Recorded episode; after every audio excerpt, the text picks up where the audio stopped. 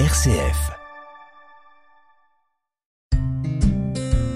Parole et chemin de prière.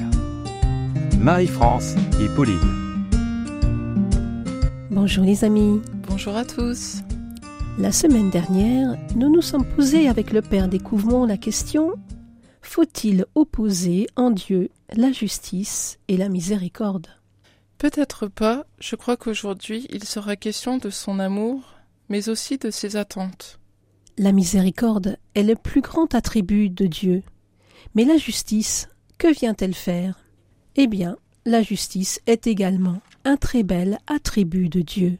Heureusement, Dieu nous aime d'un amour de justice, c'est-à-dire qu'il veut que nous soyons justes à ses yeux.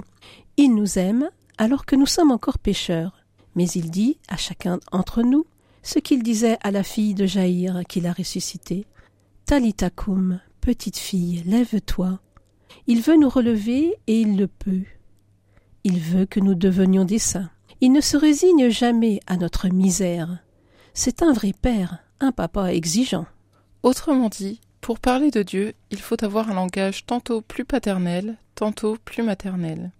Quand je parle de la miséricorde de Dieu, j'ai spontanément des gestes arrondis, des gestes maternels. Dieu nous accueille, Dieu nous prend tels que nous sommes, Dieu nous console.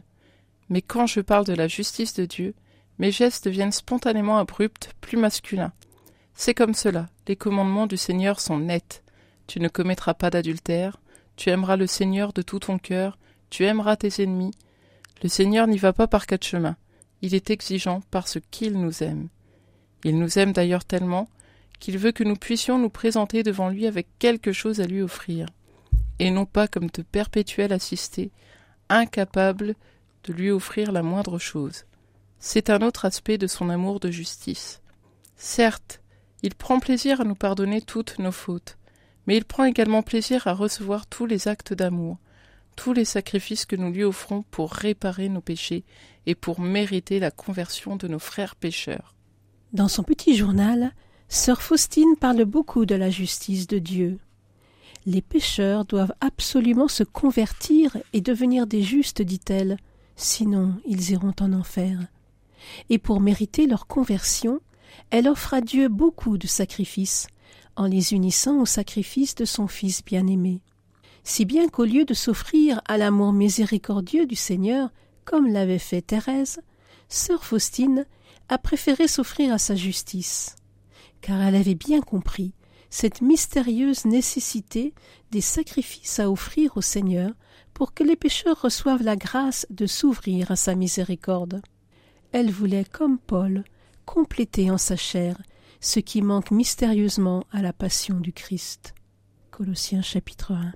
Ce que Thérèse avait compris tout autant, même si elle le dit dans un autre langage, celui des pétales de rose qu'elle veut jeter devant le trône de l'agneau, ces roses, ce sont tous les sourires, tous les actes d'amour qu'elle veut offrir au Seigneur au milieu de ses joies comme de ses peines.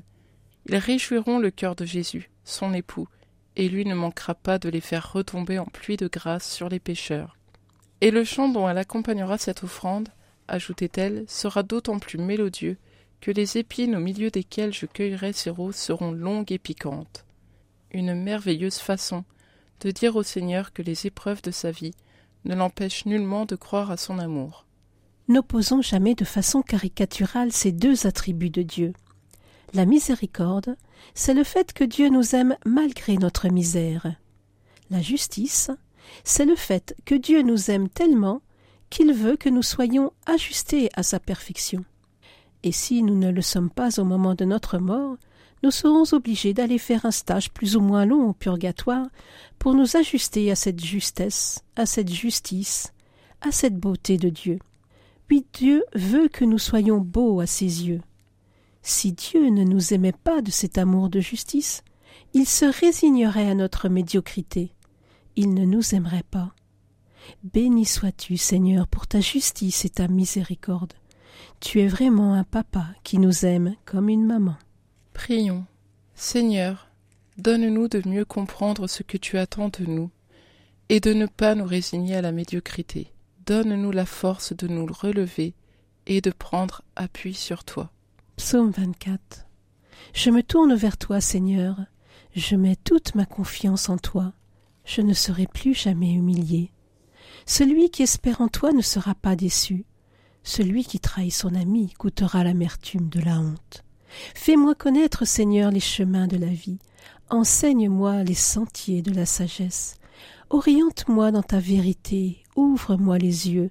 Toi, Dieu, mon libérateur, tout au long du jour, je t'attends. Souviens-toi de ta tendresse et de ta miséricorde. Avant de nous quitter, nous vous proposons d'écouter un chant de l'Emmanuel, chant intitulé Éternel est ta miséricorde.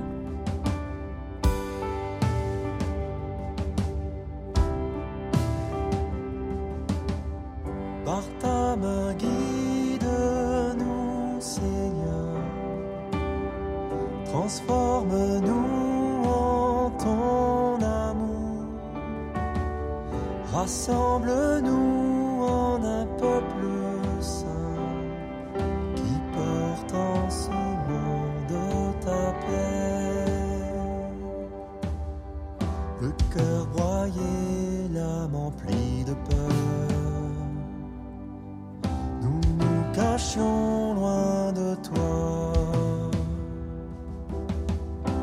Pour nous racheter, tu t'es fait l'un de nous.